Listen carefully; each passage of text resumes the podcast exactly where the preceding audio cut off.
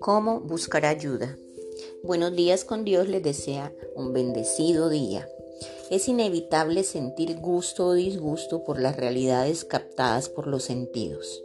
Pero si podemos orientarlas y dirigirlas, debemos aprender a buscar ayudas adecuadas y cómo y dónde buscarlas.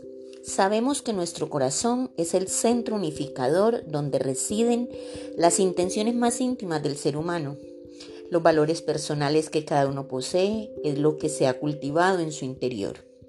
En el Salmo 121, dice, Alzaré mis ojos a los montes, ¿de dónde vendrá mi socorro? Mi socorro viene de Jehová, que hizo los cielos y la tierra. Donde primero tenemos que buscar ayuda es en Dios.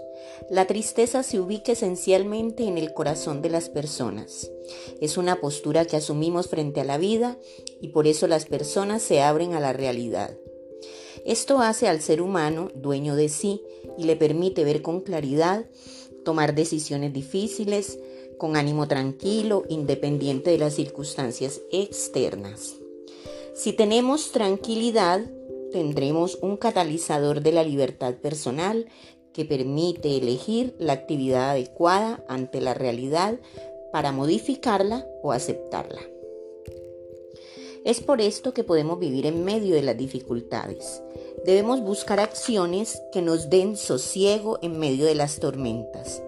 No es que nos volvamos indiferentes, sino que tengamos la capacidad de atender los detalles que la prisa no nos permite ver.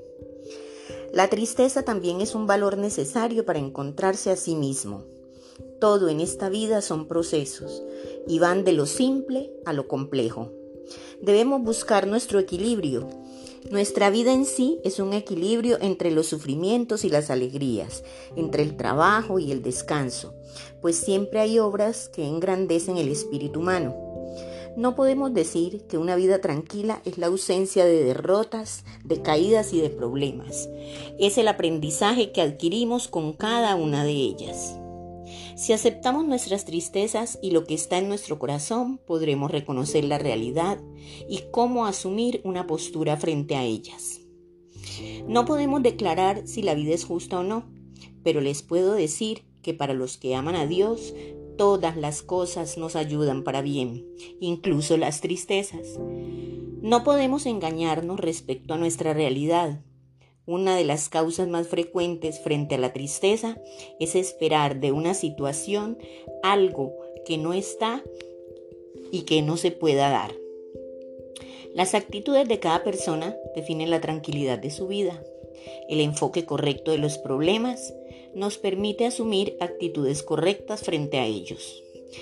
Pero si le estamos dando gracias a Dios aún a pesar de nuestras tristezas, estaremos confiando en su infinita sabiduría y en el deseo que Él tiene de darnos y fortalecernos en su amor. Hay situaciones en que nos parece que la vida no es tan bella como dicen, pero eso no es necesariamente cierto. Existe la capacidad individual para no ver lo bueno y lo bello que trae cada jornada. El dolor y la tristeza no son obstáculos para encontrar felicidad y darle color a nuestra existencia. A veces nos quejamos continuamente de una determinada realidad, pero que al perderla se descubre el valor que siempre tuvo. Ahora la pena que debemos sentir es no haberla valorado. No todo puede ser tranquilo, no todo puede ser perfecto pero debemos aprender también a caminar en medio de la tristeza. Disfrutemos los buenos momentos que cada día trae consigo. Que Dios los bendiga.